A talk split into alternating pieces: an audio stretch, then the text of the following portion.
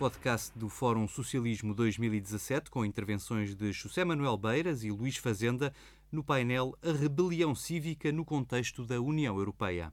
Boa tarde a todas e a todos.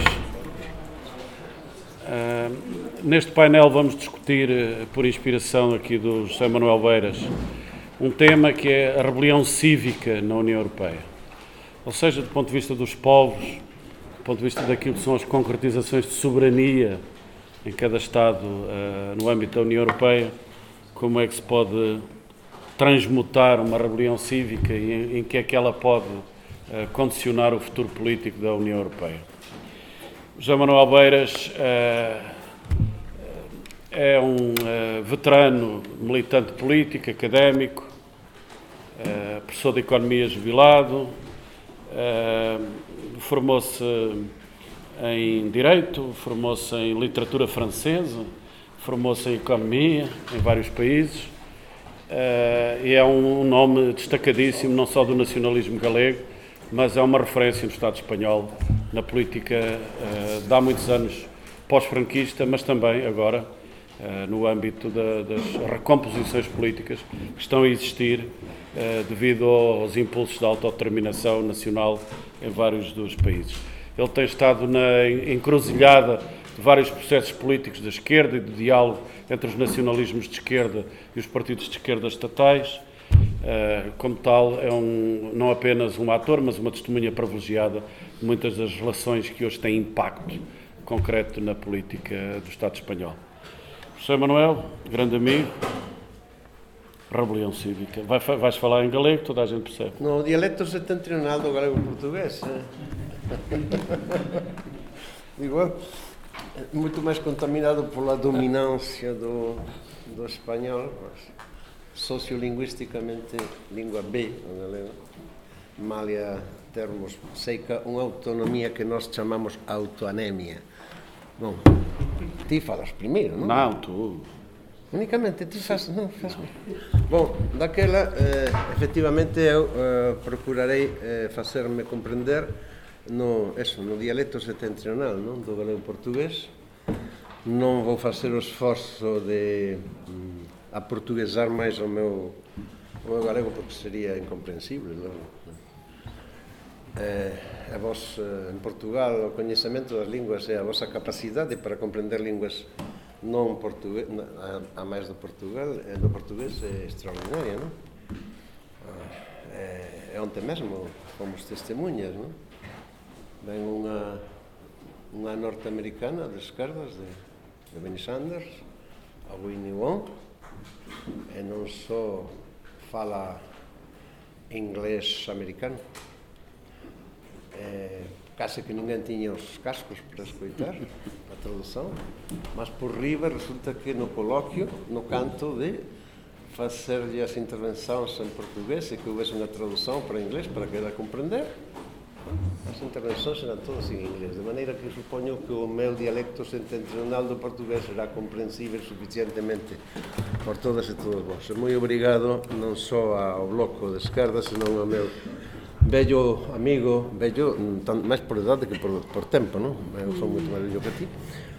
Eh, é camarada de moitas loitas, eh, mesmo onte aínda lle relembraba eu que o, cando ainda era a UDP, eu estaba no Bloco Nacionalista Galego, na fase de esplendor, pois o foro que fixéramos en Belén, na Torre Belén, na Torre Belén sobre o Tratado de Maastricht, E aínda estes días eh, eu estive a, a reler os documentos dos documentos básicos, un o económico E outro político eh, eh, comentábamos que eses documentos lidos hoxe eran absolutamente premonitorios e mesmo proféticos.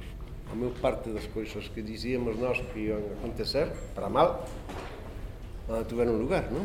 O problema é que eh, os poderes políticos e as forzas hegemónicas nos nosos países daquela non quixeron entender que a a Unión Europea non nacía como Unión Europea, senón simplemente como Unión Económica e nin tan sequer como Unión Económica, senón fundamentalmente como Unión Monetaria. E que é o proxecto máis alto. Sí. Ah!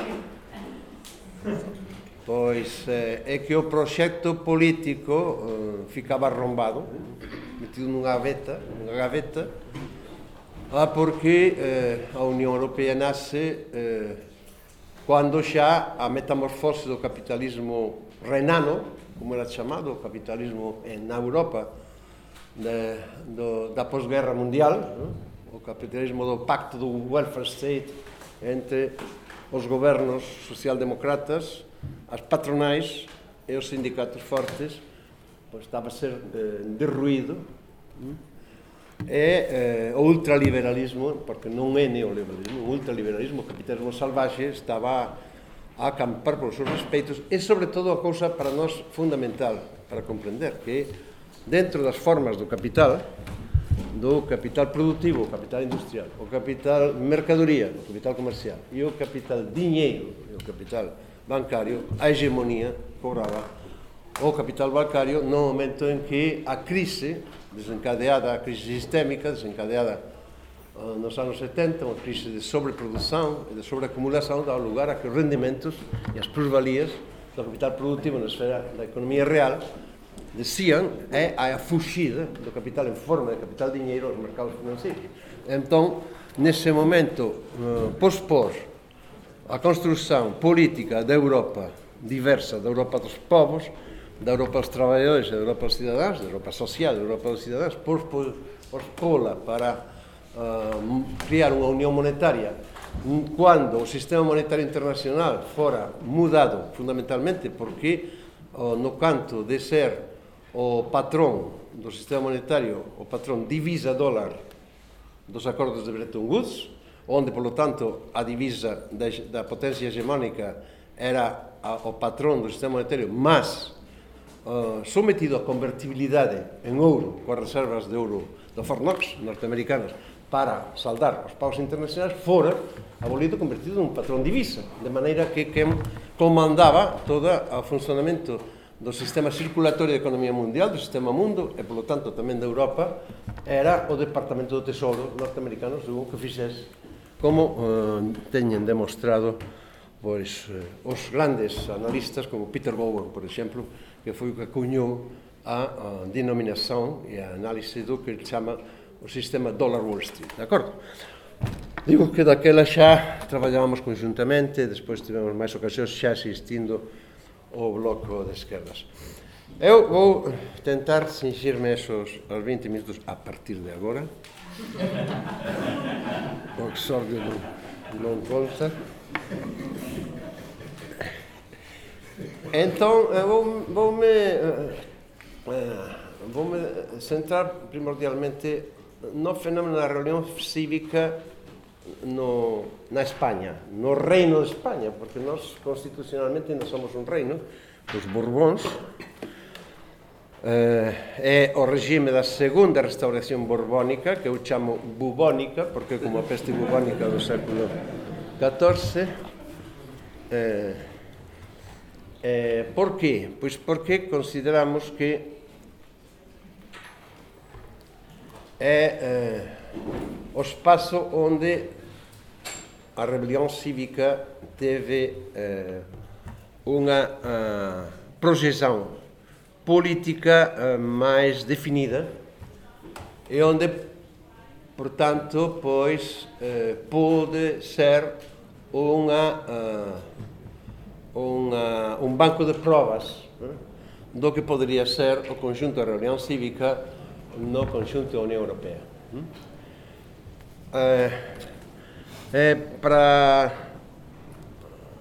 para ser un pouco sistemático e non me perder en derivações, eu fixe unhas anotações con tres, tres apartados.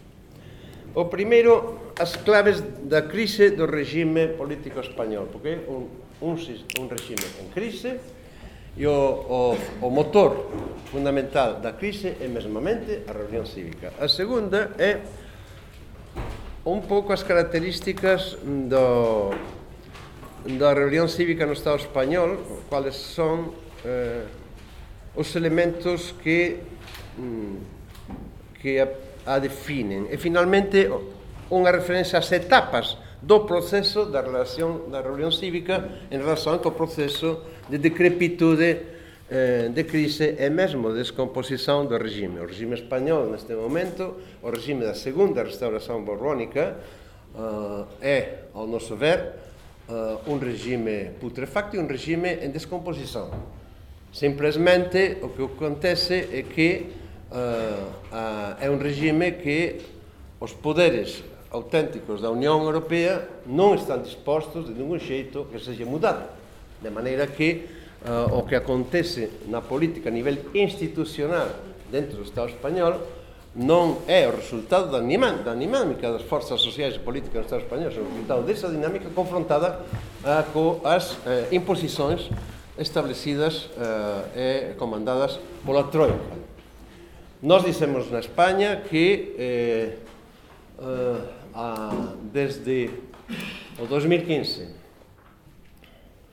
ao, ao outono do 2016 eh, hm, eh, o que acontece é a aplicación a España dunha variante da receita aplicada pola Troika a Grecia após o triunfo da Sirisa.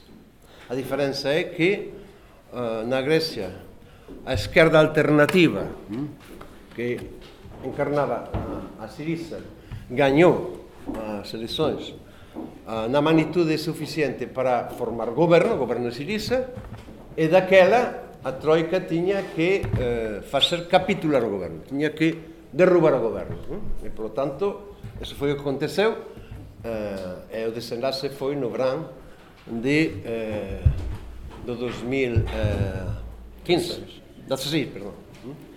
Onde foi derrotado, capitulou a Siriza e o goberno e non foi derrotado o povo eh, grego que mesmo nas condicións de estado de sitio o referéndum rexeitou o famoso memorándum por máis do 60%. Por lo tanto, o povo eh, non se deixou vencer, foi Cipras, fundamentalmente, que capitulou. E eh, podemos decir que mesmo o único membro do goberno que non capitulou foi o que non era un político profesional e que non tiña vocación de, de ser un, un dirigente político que era Yanis Varoufakis. Yanis Varoufakis que tiña un plan B para o caso de que uh, se uh, producise a situación do, do Bran do, do 16 uh, tiña un pambe frente ao acoso do Banco Central Europeo, etc. etc. E foi uh, o goberno Cipras que non, eh, que non aceptou iso e dixo estamos, de todas maneiras, estamos perdidos. E tamén foi eh, o que, en vista de que uh, gañara o referéndum o povo, esa mesma noite chegou a, a, a, onde estaba o, o goberno, moito eufórico, gañamos, e ali era un funeral dixeronlle non, non gañamos porque non é posible uh, ah, resistir e el o que fez, o que fez foi dimitir. Entón, no Estado español, como en Troques, a esquerda alternativa eh, foi unha erupción volcánica, mas uh, non gañou o suficiente para poder ser o pivote dun goberno, entón a, a estrategia da Troika foi de impedir, de calquer xeito, que se pudese formar un goberno de coaligación, por exemplo, ou un goberno a portugués. Por ser que a fórmula portuguesa, que era perfectamente factible, na, na Cámara de Representantes, é dicir, nas Cortes, sobre todo na Cámara Baixa, na, na, no Congreso, hm? a esquerda tiña clarísima maioría, non só a esquerda eh, uh, de, a, a emerxente, se non contando co, co PSOE, por situálo nominalmente na esquerda, e máis as esquerdas en, en, das nacións periféricas, nacións sin Estado. A esquerda Euskaldun, o Vasca, a esquerda catalana e a esquerda galega con, con, con Marea. Non? E, e, e mesmo tamén que algunhas forzas mm, eh, vascas e catalanas non de esquerdas, senón conservadoras, estaban dispostos a esa alternativa, non querían por a cuestión nacional e non pola cuestión de dereita e esquerda. E aquí comenzamos. A clave da crise do regime español enténdense deste xeito. Primeiro, hai dous eixos de contradición que dialécticamente se conxugan desde, eh, desde eh, o, o postfranquismo, mas que agudízanse a partir do momento do que se chama eh, o escritor e economista, mestre meu, foi e escritor novelista, José Luis San Pedro, hm? eh, eh, eh, denominou o Aznarato, que é o momento en que Aznar hm, eh, logra a presidencia do goberno nas eleições, primeiro sin maioría absoluta no 96 e despois con maioría absoluta desde o 2000 ao 2004. Esa é unha fase que marca un momento que marca unha encrucillada, un antes e un despois na evolución do réxime político eh, español. O Andarato ou Manolo Vázquez Montalbán, o grande escritor e xornalista mm, comunista eh, catalán español, Manolo Vázquez Montalbán escribiu un libro que é La Aznaridade. Eh, San Pedro decía que Aznar convertiu a España nun aznarato, quería decir algo así como un, un califato pero sin un aznarato, nunha cousa mm, eh, retrógrada para os tempos actuais. Eses dous eixos de contradicción son o, o eixo esquerda-dereita, mas o outro que é unha constante na política española, o eixo a contradicción nacional entre as nacións en Estado é o Estado unitario. E, por lo tanto, e ademais o Estado unitario cun chauvinismo español no, no poder.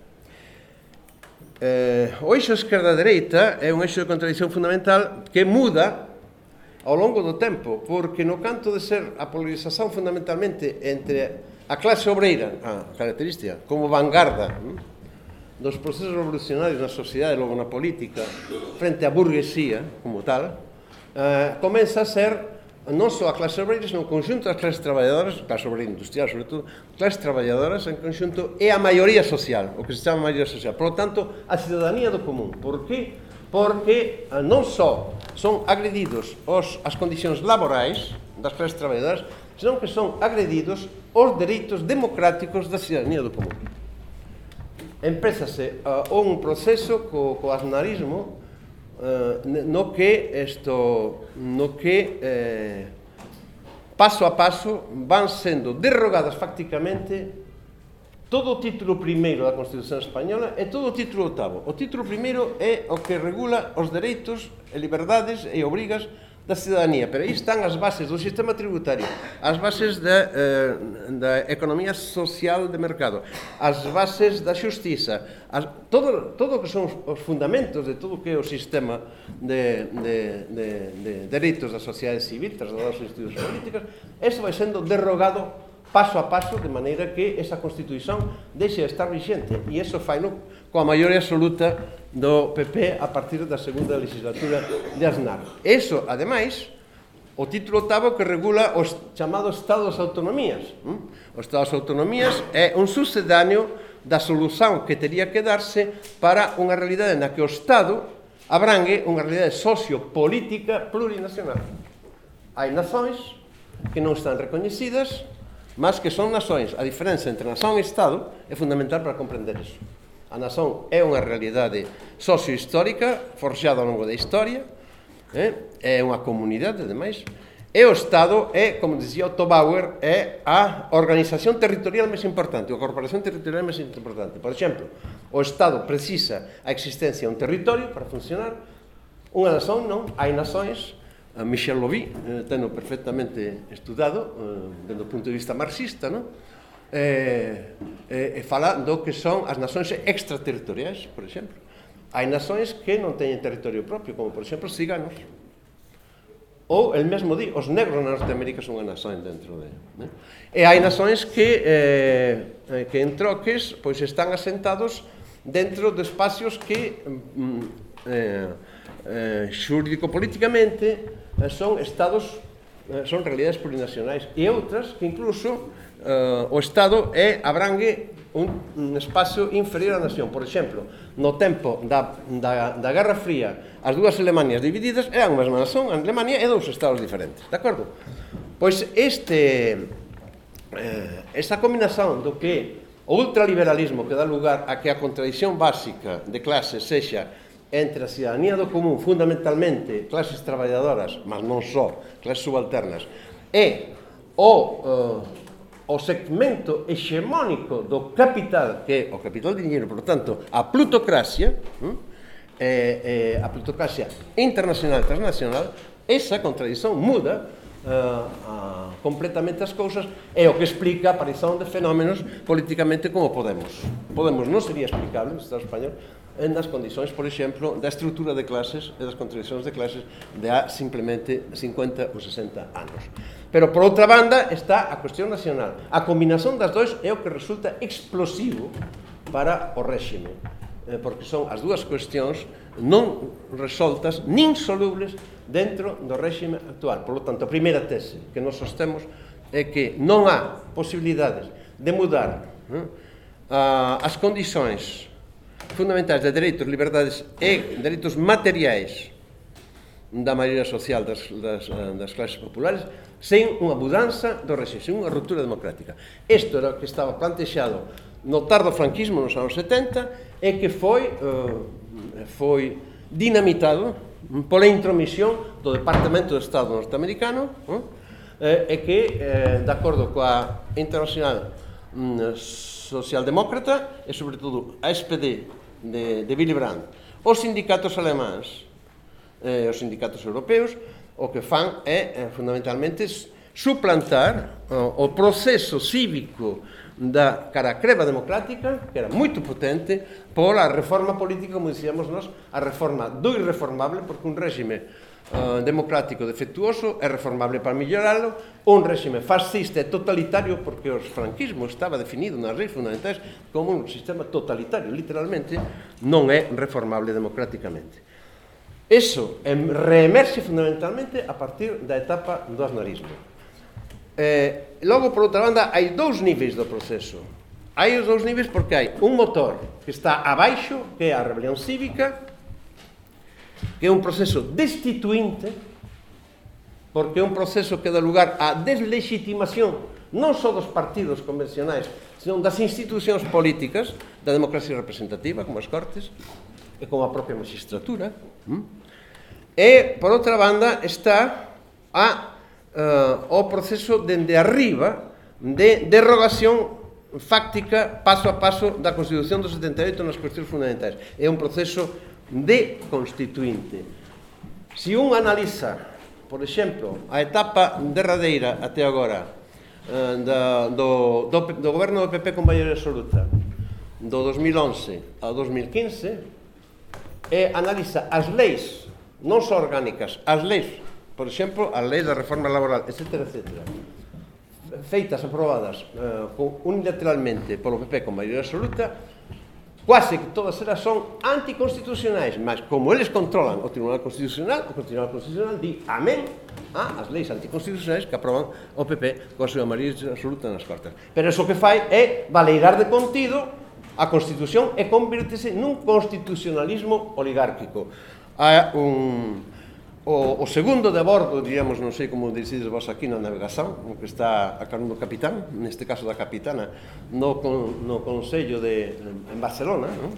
Ada Colau, a alcaldesa, Gerardo, Gerardo Pisarello, que é argentino de origen, é un menor, moito amigo noso, é, é, o, é o tenente de alcalde é un gran especialista en Dereito Constitucional da Universidade de Barcelona e ten feito unha obra espléndida eh, eh, analizando o proceso de eh, metamorfose da Constitución Española cara un constitucionalismo oligárquico, de maneira que eso significa a abolición fáctica dun regime democrático.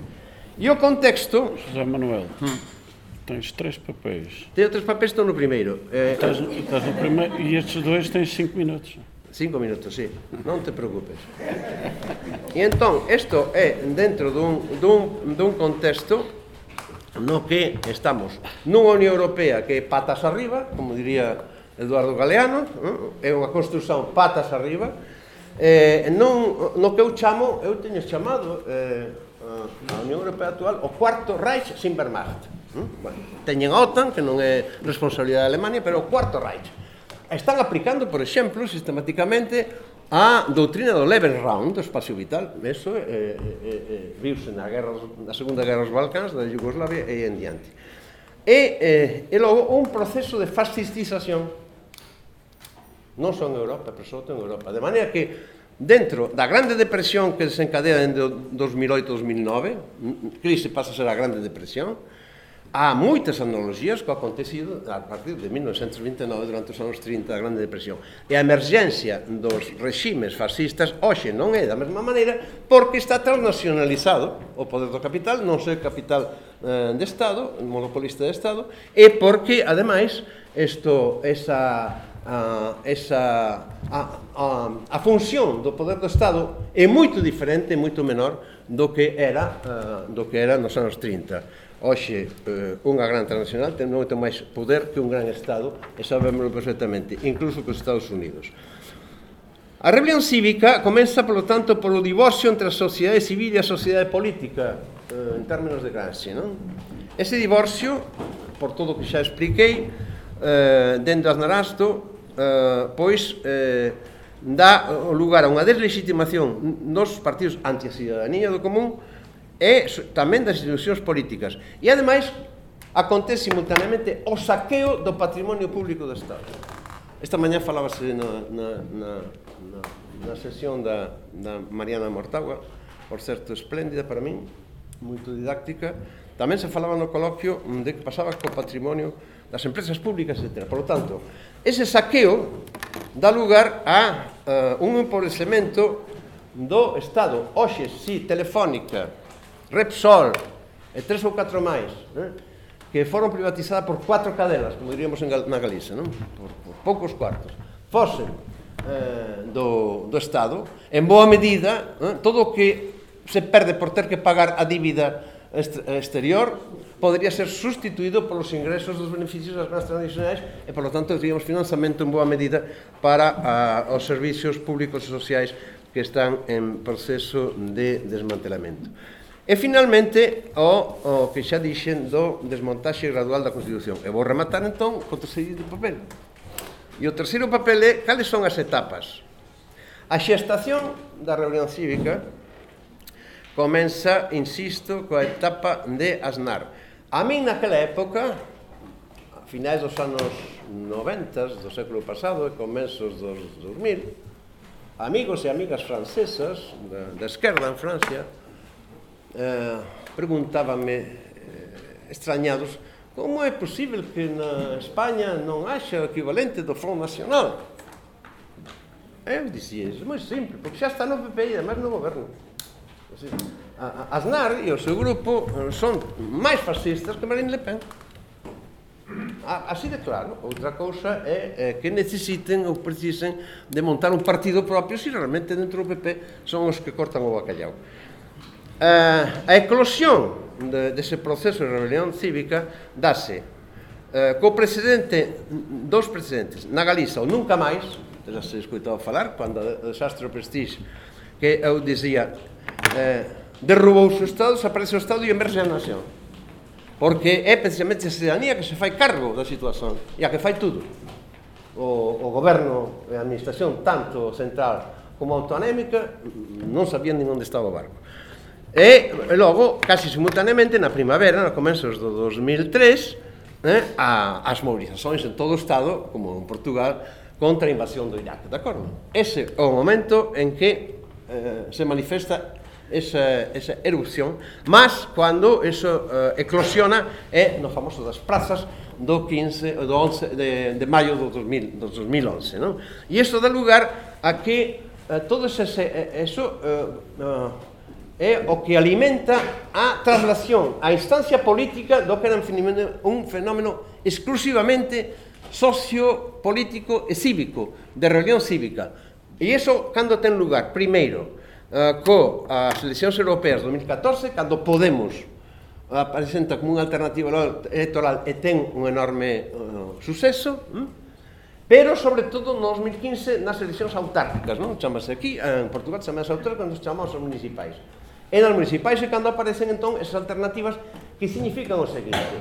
A cidadanía agredida, a máis agredida, e a cidadanía máis consciente aínda que non fose a máis agredida en todos os casos, pasou de autoorganizarse en diversas plataformas para reclamar aquilo do que estaba a ser desposuída, de, pasou, de, pasou de dicir non uh, gobernan contra nós, este goberno non nos representa, mm? estes partidos non nos representas, con este goberno imos de cu, eu, estir, manifestación que se pasa a decir con este sistema imos de cu, Non é o mesmo dicir, dizer con este goberno imos de cu con este sistema de cu. E pasou diso a dizer, xa que non nos fan caso, por que non mm, damos o paso de sermos como cidadáns do común, ademais de representados representantes. E iso é o que imprime carácter, por exemplo, as mareas galegas ou a alternativa de, de Barcelona en común, agora Cataluña en común, eh, Valencia, eh, Madrid, eh, etc. etc. As cidades rebeldes que se chaman. Esa emerxencia, a cidadanía que di Agora somos nós, como cidadáns, independentemente de que militemos ou non partidos políticos ou partidos mesmo de novo cuño, os que temos a capacidade de endereitar as cousas ou modificalas. E finalmente, das mareas eh, do 2015 pásase a alternativa que eu chamo confederal de Podemos as Mareas, eh, Cataluña en Común e eh, Compromiso, señores valencianos, aínda que no, nas Cortes se teñan no grupo, no grupo mixto. Todo isto a que dá lugar, e remato, que o proceso bascula, pasa de ser un proceso que se envolve fundamentalmente a sociedade civil con, con catapultas que lanzan as institucións políticas a ser un proceso que xa se desenvolve sobre todo nas institucións políticas. Por qué? Porque se aposta porque estamos a piques de lograr mudar a correlación de forzas nas cámaras e, polo tanto, poder abrir o camiño a unha reforma do réxime ou mesmo a unha mudanza do réxime. E aí, ese proceso desmobiliza en gran medida eh? a sociedade civil, porque as enerxías van aos procesos electorais, que hai moitos durante eses dois anos e pico, e, eh, ao mesmo tempo, o proceso electoral remata en derrota. Fomos derrotados. E fomos derrotados, eh, finalmente, no outono do 2016, eh, co algo que, eh, que é moi simple. PP e PSOE son os dois partidos dinásticos do régimen Quere dizer que son as dúas, os dous peares básicos da segunda restauración. E o PP, evidentemente, é un partido ultraconservador, na súa maioría, non ten problema para ser as dúas coisas. Pero o PSOE resulta imposible manter un mínimo programa eh, socialdemócrata con ser un partido dinástico, un dos peares do réxime, a segunda restauración que é reaccionario per se. E, polo tanto, eso provoca dentro do PSOE a situación que se dá. Entre dos eh, 1996 e eh, a época de Zapatero que é un, un oasis pequeno e logo o que ocorre finalmente é que os grandes varóns Felipe González, por exemplo, que xa foi un esquirol nos anos 70, agora un golpista, e entón montan o golpe de Estado primeiro dentro do propio partido para, de, para decapitar a un líder que tampouco era gran cousa, Pedro Sánchez, que o convirte nun gran líder porque o fan un mártir, de, de traición e isto e por outra banda contribúen a o que é un golpe de Estado parlamentar que se desenvolve no Estado, na, nas Cortes, eh, no, entre as Cortes e o Goberno, entre xaneiro do 2016 e outono 2016. E agora, entón, estamos na nova etapa en que compre reformular as estrategias pasado a fase de primacía do combate do asalto ás institucións que foi frustrado Gañamos moitas cousas, evidentemente xa non son as mesmas as cortes, as cámaras son as mesmas, tampouco os concellos, mas o que os objetivos primordiais non foron logrados e é iso que temos que agora reorganizar e aí volve xogar a combinación das dúas contradicións. Únicamente, se a esquerda española entende que os movimentos nacionalistas emancipadores das nacións periféricas son aliados porque son as clases populares que os protagonizan e as eh, forzas eh, políticas nacionalistas progresistas de esquerda non entenden, teñen que entender que cómprelles a alianza coas forzas políticas esquerdas estatais que asuman e acepten que son suxetos de soberanía política, sin esa combinación, evidentemente, teremos aínda murboneo e peste bubónica para moito tempo e confío en que haxa un pouco de sentidiño, como diría alguén en Galiza, e poidamos realmente mudar as cousas camiñándomos cara a darlle o finiquito ao réxime da segunda restauración e a ver se por fin seguimos o exemplo de Portugal que sempre vai por diante de España na historia porque a República ainda hai moito tempo e nós ainda estamos a brindar saúde e República e nunca chega e polo tanto teria que ser unha confederación de eh, unha estrutura confederal dentro do Estado español aberta a, a Portugal. Si aceptaba tamén. constituirmos a gran confederación ibérica, non? E sermos unha potencia, non son Europa, sen unha potencia popular que aquí importa. A soberanía nacional, remato, para min non ten sentido se non é eh, en clave de soberanía popular. A soberanía nacional se logra mediante unha clase dominante que dentro da súa propia nación oprime as clases populares, é soberanía nacional, pero unha Cataluña independente, eh, coaxemonía do que converxencia e unión, eh, eh, sería soberanía nacional, non sería soberanía popular e as grandes problemas da ciudadanía común seguirían intactos. E en clave de soberanía popular como os movimentos emancipadores de nación sin estar ten sentido e practicándonos naturalmente o internacionalismo como debido e a fraternidade. Luis, vale.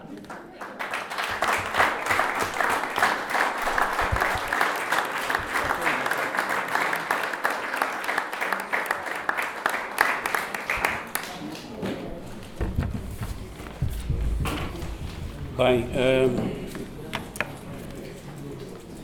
a conquista da independência nacional em Portugal eh, não foi uma desavença familiar, nem foi, propriamente uma birra contra o Reino de Leão e contra os nossos eh, antepassados galegos. correspondeu a uma revolução antifeudal. Sim e é um grande avanço do ponto de vista dos direitos e da civilização portuguesa. Eu, quem sou eu, quem seremos todos nós para achar que daqui a uns séculos provavelmente pode haver uma reunificação daquilo que se separou há muito. Mas por enquanto vamos defender as identidades nacionais. Exatamente. Eh, vamos defender os direitos dos povos Exatamente. sem presumir uh, outro tipo de uh, cooperativas. Em Portugal houve grandes figuras que defenderam o federalismo ibérico e o socialismo, grandes figuras. Uh, já lá estão um pouco no século XIX. Uh, eh, nós, talvez, no, no, neste século XXI, uh, eh, veremos outras logo. Não podemos antecipar. no entanto, temos essa generosidade do olhar e ela ficará para adiante. o José Manuel Beiras abordou aqui com grande interesse toda a problemático, o desenvolvimento dos vários fenómenos da rebelião cívica no Estado espanhol, nas diversas nacionalidades, e que levaram a, uma mutação do quadro político, à criação do Podemos, às alianças com a Esquerda Unida, o, o Unidos Podemos, as, as confluências com formações nacionalistas várias, uh, e sempre nesta, nesta pauta de uh, anti-União Europeia, porque a União Europeia tentou sempre contrariar e, e proteger, patrocinar uh, o, grupo, o grupinho PP, que está no, na oligarquia do, do, do, processo espanhol e na, e na origem da peste bubónica, não é?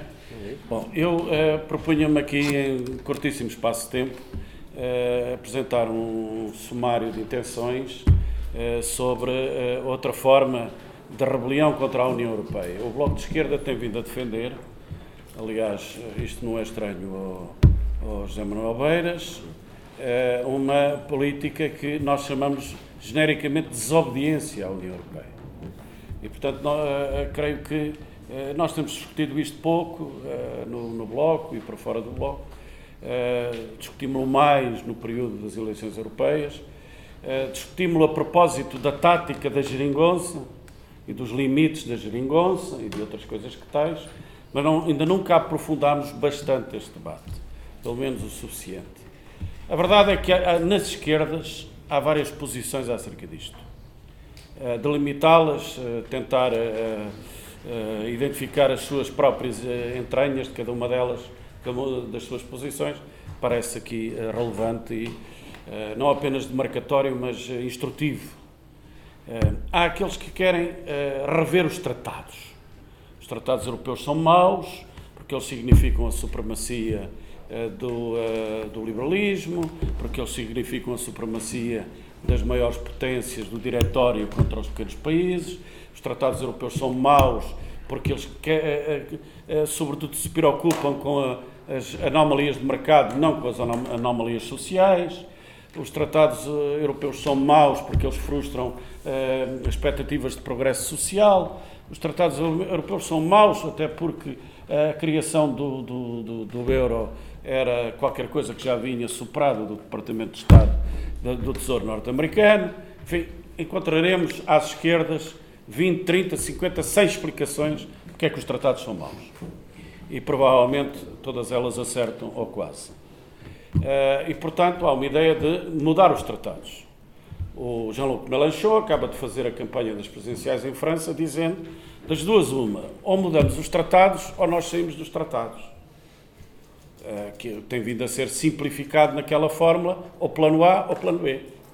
Uh, uh, não de uma forma tão incisiva, mas o Die Linke na Alemanha está agora com eleições à porta e a, candidata à chanceler, que é da ala esquerda do Die Linke, a Sarah Wagenknecht, vem dizendo mais ou menos a mesma coisa, de uma forma um pouco mais, mais soft, não tão uh, agreste como o Mélenchon o fez, mas tem vindo a posicionar-se nesse sentido. E as várias forças de esquerda europeias uh, têm também vindo a problematizar isto. E temos aqui aqueles que querem a renegociação dos tratados, porque há um fundo comum, os tratados são maus. Não é apenas o tratado orçamental, é o conjunto da maquinaria imperial europeia que é mau. Uh, reformar os tratados é realista? É a primeira pergunta que se pode fazer. Não é. A reforma dos tratados prevê um mecanismo eh, de 27 aprovações eh, Estado a Estado, eh, de um processo extremamente difícil de ser apurado sequer como proposta em Conselho Europeu e respeitados todos os mecanismos e dispositivos dos, dos vários tratados eles próprios. Portanto, não é realista nos próximos anos não é realista na próxima década, independentemente da, da, da felicidade universal, que seriam meia dúzia de revoluções na Europa, mas não é realista eh, que, eh, pelo, pelo, método definido pelos próprios tratados, sejam reformados os tratados e muito menos na direção de uma Europa social, de uma Europa de cidadania, de uma Europa que limita o capitalismo. Já não estou a dizer que seja uma Europa socialista. Isso não é realista.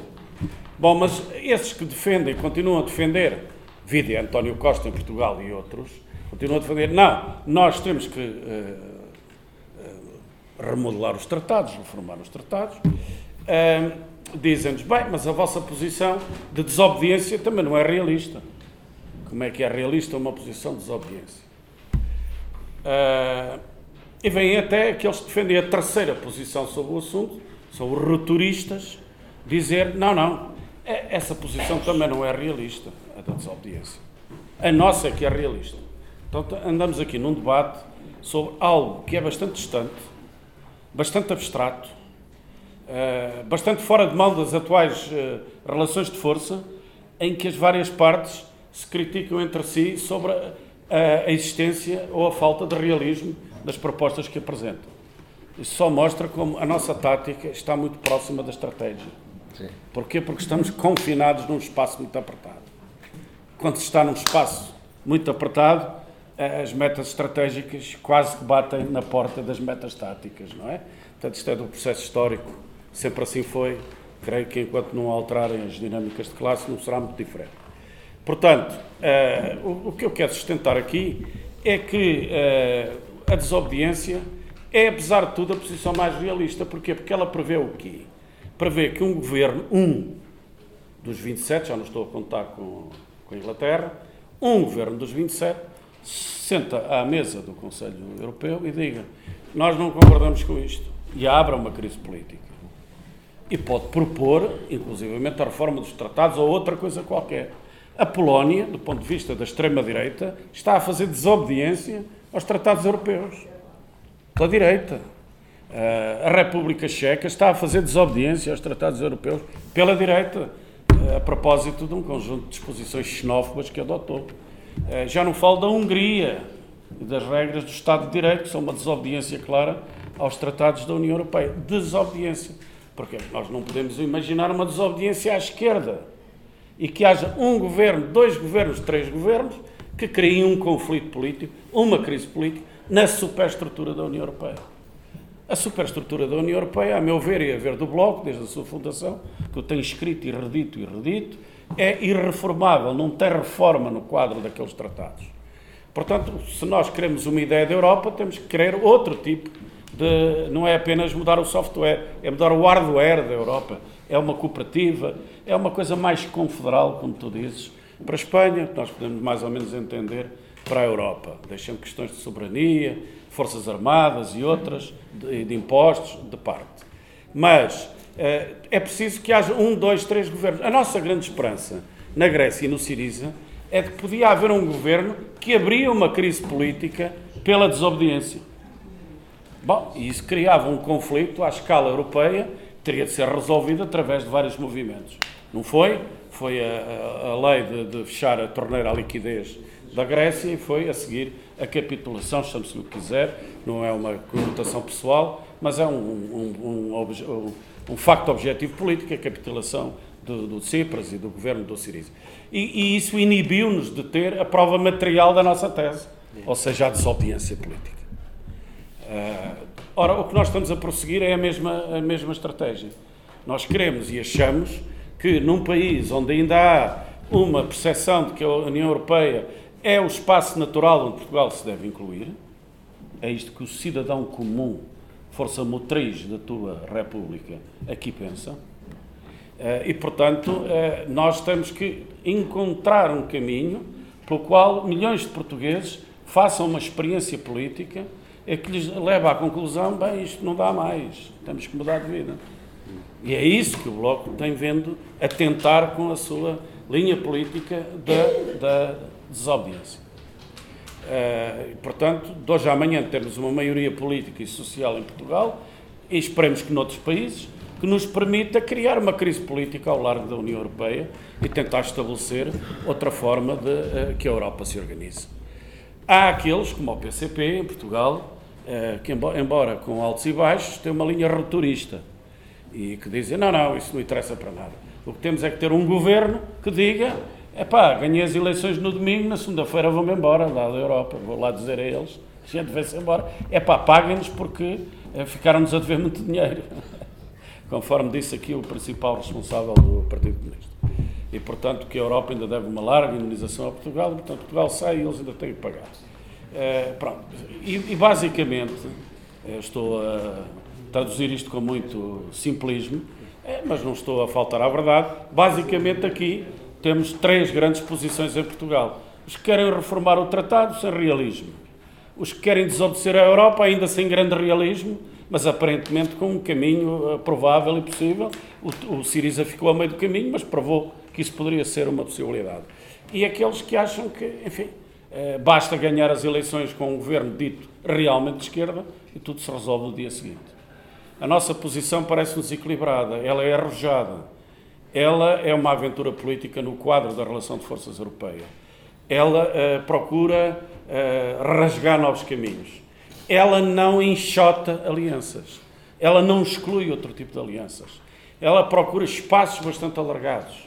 Uh, enfim, com um programa claro que aqui é a da recuperação da soberania monetária, que é da recuperação de um conjunto de determinações da nossa própria economia, porque a crise grega deixou em aberto que a imposição do, dos critérios do euro eh, é uma pena eterna e, portanto, não há aí alteração uh, nenhuma possível.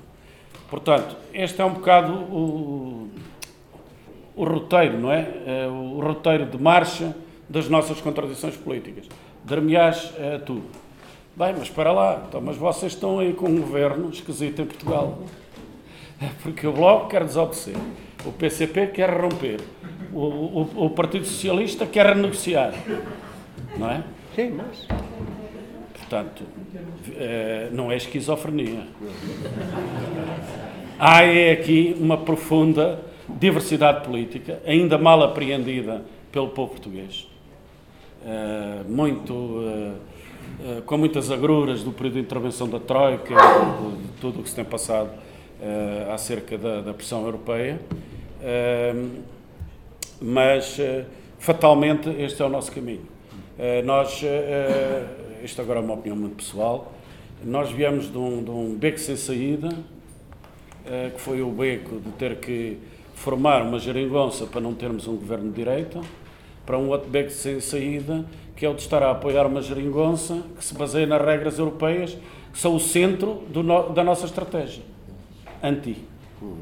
E, portanto, nós estamos a ajudar, a calibrar, a, enfim, a premiar que o, o, cumprimento inteligente do Tratado Orçamental e das regras europeias, contra o qual nós eh, fizemos eh, mil e uma campanhas, afinal de contas, o milagre de Fátima existe.